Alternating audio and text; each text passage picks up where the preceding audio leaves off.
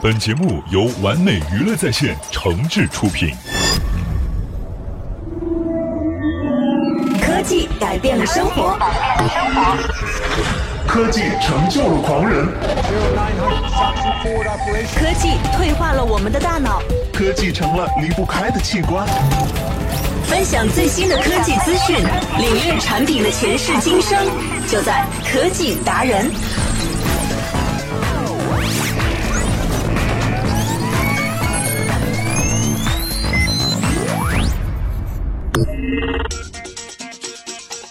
Hello，大家好，欢迎各位来收听我们本期的科技达人，我是莫西。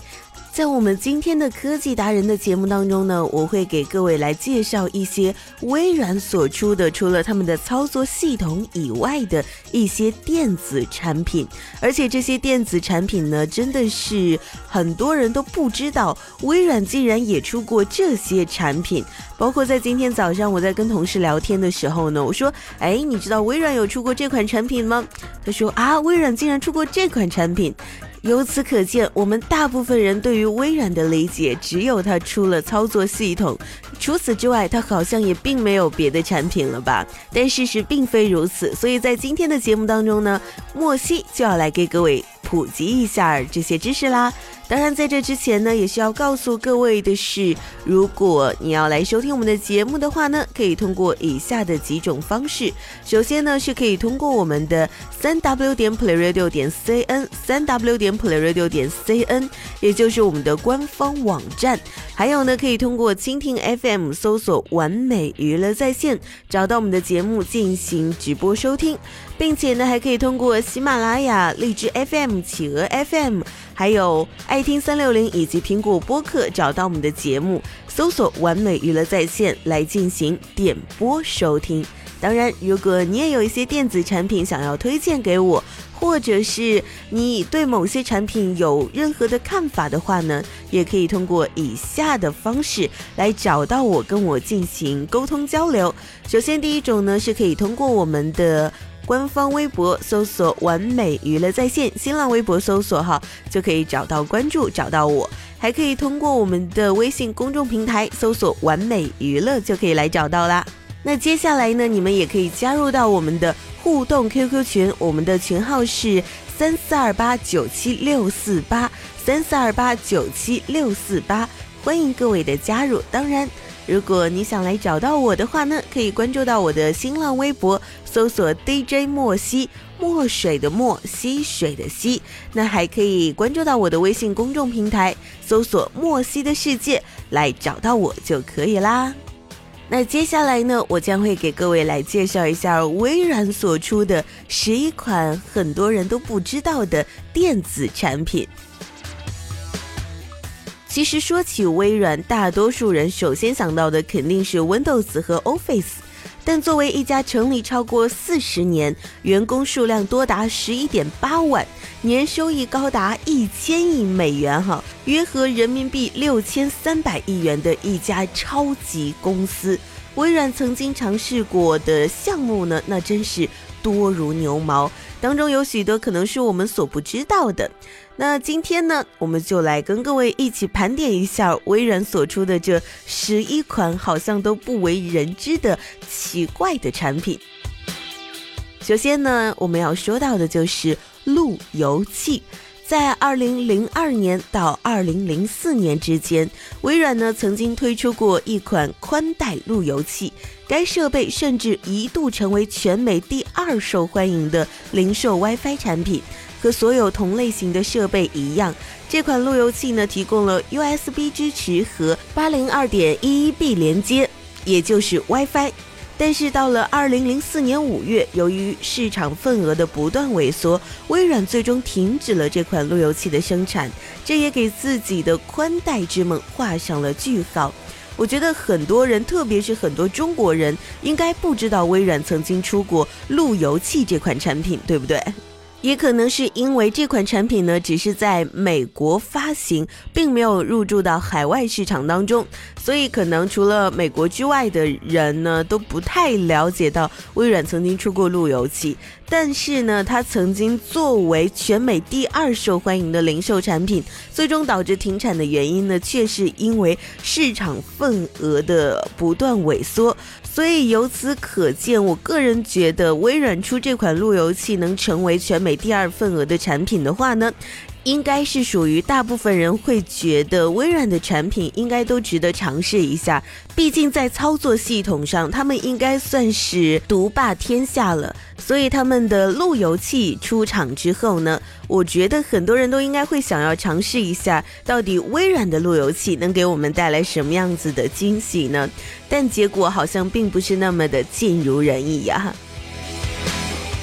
那接下来呢，我们来说到的呢是。无绳电话，早在 Lumia 之前，微软就曾涉足了手机市场，只不过当时的产品没什么智能性能罢了。微软在一九九八年研发的无绳电话系统，在当时是一款让人惊艳的设备，它提供了 PC 整合、语音识别和来电显示功能等。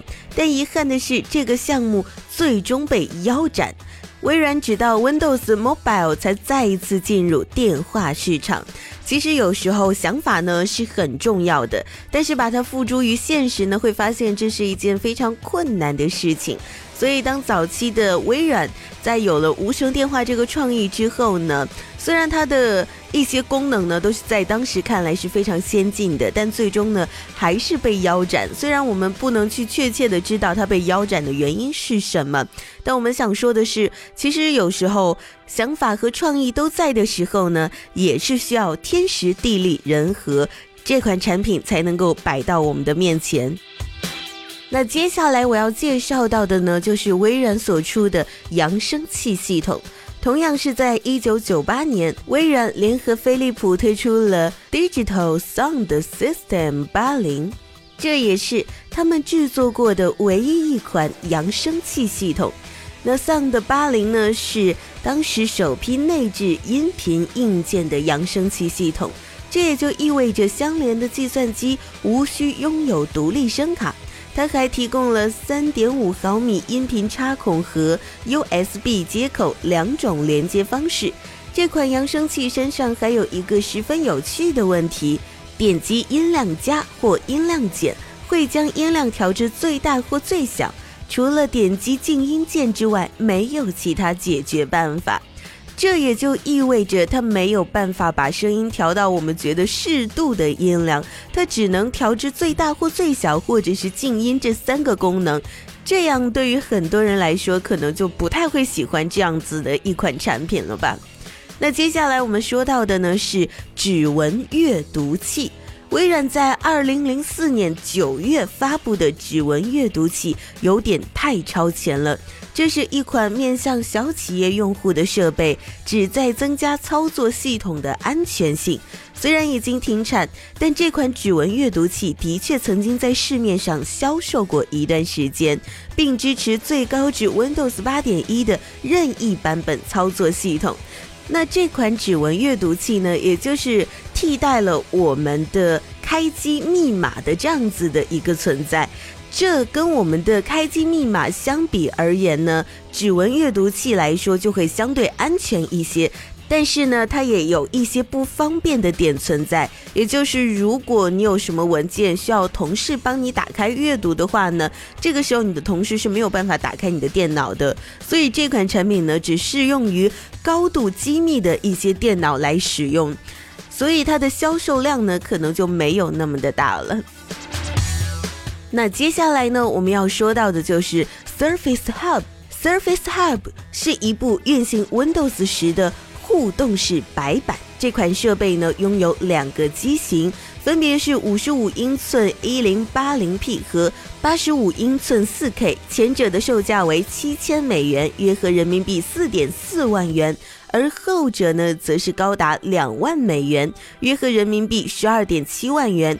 Surface Hub 基本上可以被看作是一部巨型壁挂式触屏 PC，它可用于处理所有的常规计算任务。包括记笔记、视频会议，或者是玩扫雷。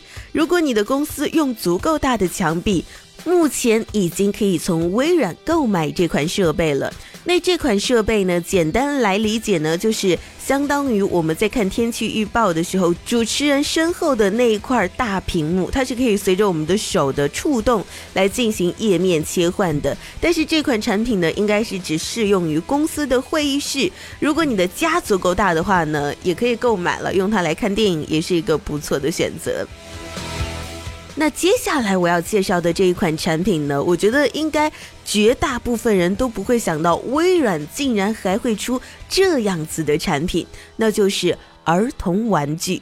在一九九七年至二零零零年期间，微软曾经短暂进入过儿童玩具领域，尝试过的题材包括天线宝宝、亚瑟和紫色小恐龙班尼。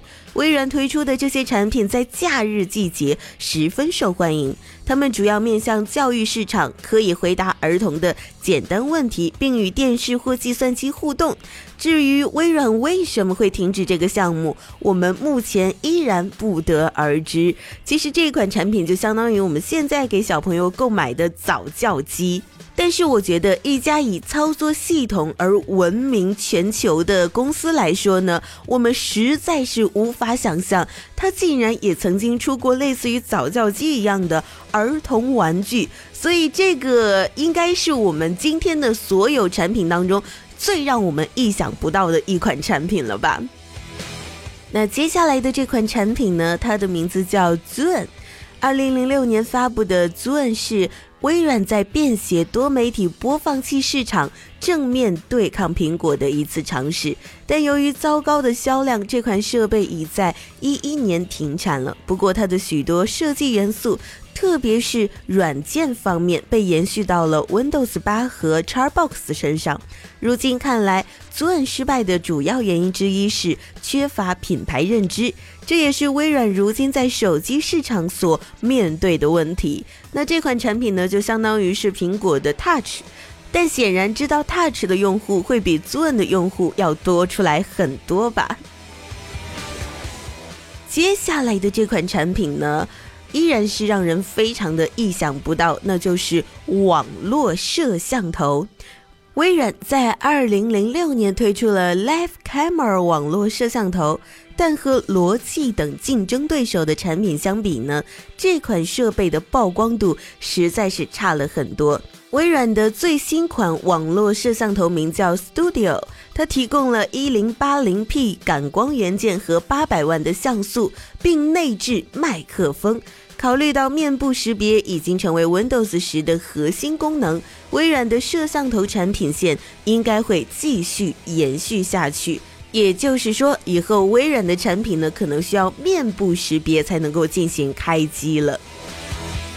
接下来我们要介绍到的呢是非 Xbox 的游戏手柄，作为进军 PC 游戏领域的产物，微软在一九九五年发布了 Sidewide 游戏手柄。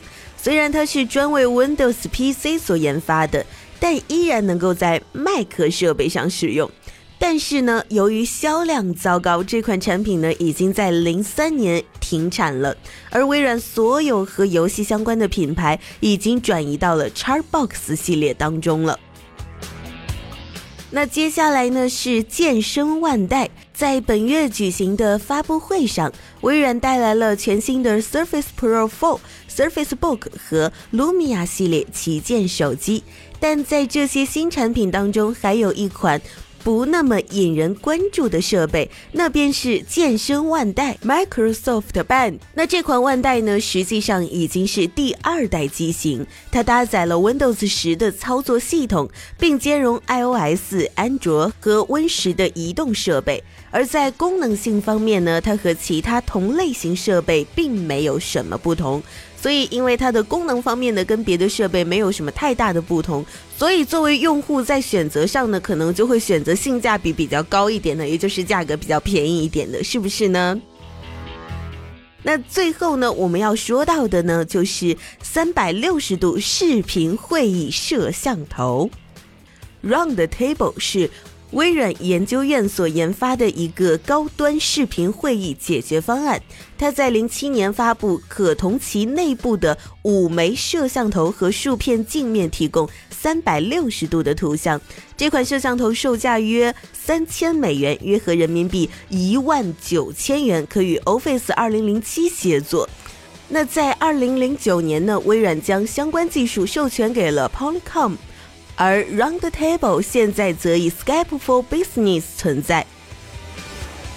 那以上的十一款产品呢，就是迄今为止微软制作的，让我们觉得非常不可思议的一些电子产品。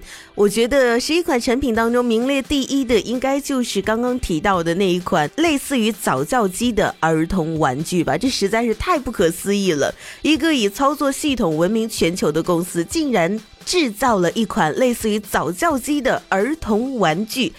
其实通过今天的盘点来看呢，微软还是想要打开别的一些电子产品的市场的，但不知道为什么他们一直打不开这些市场，而最终似乎他们还是只能依靠着操作系统来发展公司了。那接下来呢，也是让我们先来听一首歌曲，稍作休息。歌曲过后呢，让我们来了解一下微软的主工程师请假一年的事情。Oh, yeah, yeah, yeah. Sing, girl. I've got a man with the heart of a giant, and I couldn't ask for more. He makes me feel like a beautiful woman.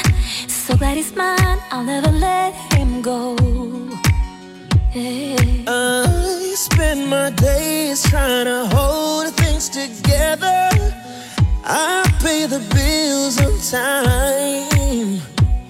And I give my all, cause I know she deserves it.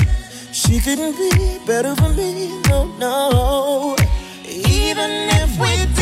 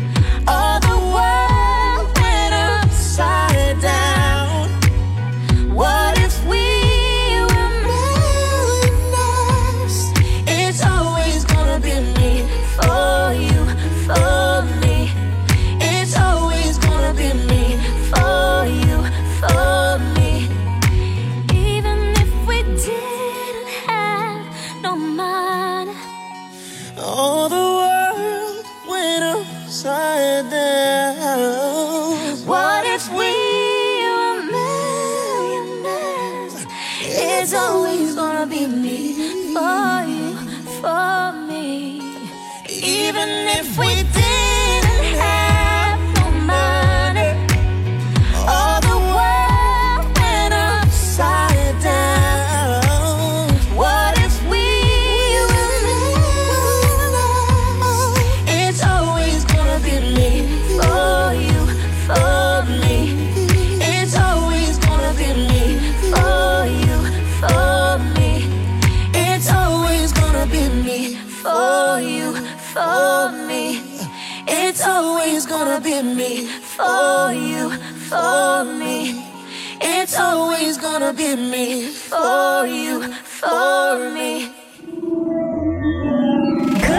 改变了生活，科技成就了狂人，科技退化了我们的大脑，科技成了离不开的器官。分享最新的科技资讯，领略产品的前世今生，就在科技达人。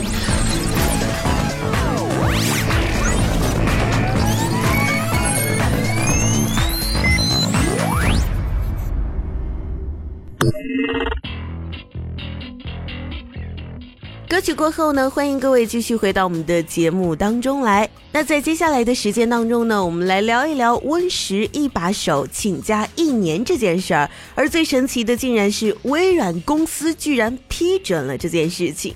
那如果国内的消费者通过网络视频呢，了解到了微软公司最新的 Win 十，那包括电脑版、移动版，那么他们会对一个人的面孔相当熟悉，那就是微软负责消费者 Windows 版本开发的副总裁贝尔福。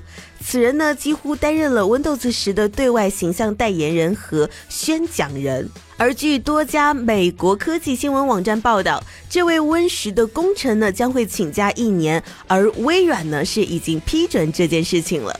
在此期间，Win 十各种版本的功能升级是否会受到影响呢？尚不得而知。那在这里，我想说到的就是，我个人呢是已经升级到 Win 十了。那现在的操作系统使用起来，除了跟之前的像 Win 七、Win 八的界面不太一样，所以有一些常规项的功能呢，查找起来就会比较的复杂了。微软的 Win 十分为诸多版本，而消费者版本则包括针对个人电脑、智能手机和平板电脑的版本。而贝尔福的工作呢，则是负责这些消费者版本的开发。他也是微软 Windows 业务极其重要的高管团队成员。贝尔福通过 Facebook 宣布了自己请假的消息。他表示将会请假一年的时间，多陪伴家人孩子。他也表示明年将重新返回到微软公司上班。在他请假期间，谁来负责 Win 十消费者版本的升级更新尚不得而知。那据报道呢，贝尔福是微软公司的一名老将，已经效力了二十五年时间，担任过各种职务。目前他领导着开发消费者 Win 十版本的团队。除了操作系统之外，他领导的产品还包括全新的 Edge 浏览器、照片、音乐、地图、通信等各种服务。据报道，贝尔福请假一年的决定获得了微软公司的支持，而他请假的时机也和 Win 十开发密切相关。众所周知的是，Win 十的电脑版已经推送了数个月，全球已经超过一亿台设备安装了 Win 十。另外，Win 十的移动版已经接近杀青。最近，微软已经对外发布了两款基于手机新系统的 Lumia 高端手机。据报道，Win 十的移动版将会在十二月初面向 Lumia 手机用户进行推送。那显然，Win 十电脑版和移动版的开发工作已经全部结束，所以贝尔福决定在大功告成之后请假一年。根据微软的计划，Win 十将会成为一个软件服务，保持常年细水长流的更新，不再是过去每隔几年推出重大新版本的模式。不过，日常更新的工作负荷已经大大减轻，即使贝尔福暂时离开微软，也不会造成人员空缺危机。贝尔福在一封公开信中表示，将会带着孩子、家人四处旅游，拓展他们的视野。贝尔福主导开发的 Win 十获得了外界的较高的评价，系统外观更加时尚漂亮，同时保留了传统 Windows 的操作习惯。另外，免费升级的革新政策也让许多用户快速升级到了新版系统。微软计划三年之内让这一系统覆盖十亿个设备，从而构建出一个全新的通用软件生态系统。微软也希望这个新生态系统能够挽回在智能手机市场上的败局。那贝尔福呢，在微软效力了二十五年之后，也确实该稍稍的休息一下了。那 Win 十呢，对于大多数用户来说的体验呢，也是非常不错的。所以很多人呢，也是在持续升级当中。那选择在这个时候休假呢，也真的是一个非常恰当的时机。那 Win 十系统在我们的用户体验当中，到底是好还是坏呢？这个就需要各位用户的持续体验啦。以上呢就是我们今天的科技达人的全部内容了，也是希望各位能够持续的关注到我们的节目当中来。我是莫西，我们就下期再见啦，各位拜拜。最前沿的数码科技，享受高品质的完美生活，尽在科技新体验。更多精彩内容，请关注完美娱乐在线的节目啦。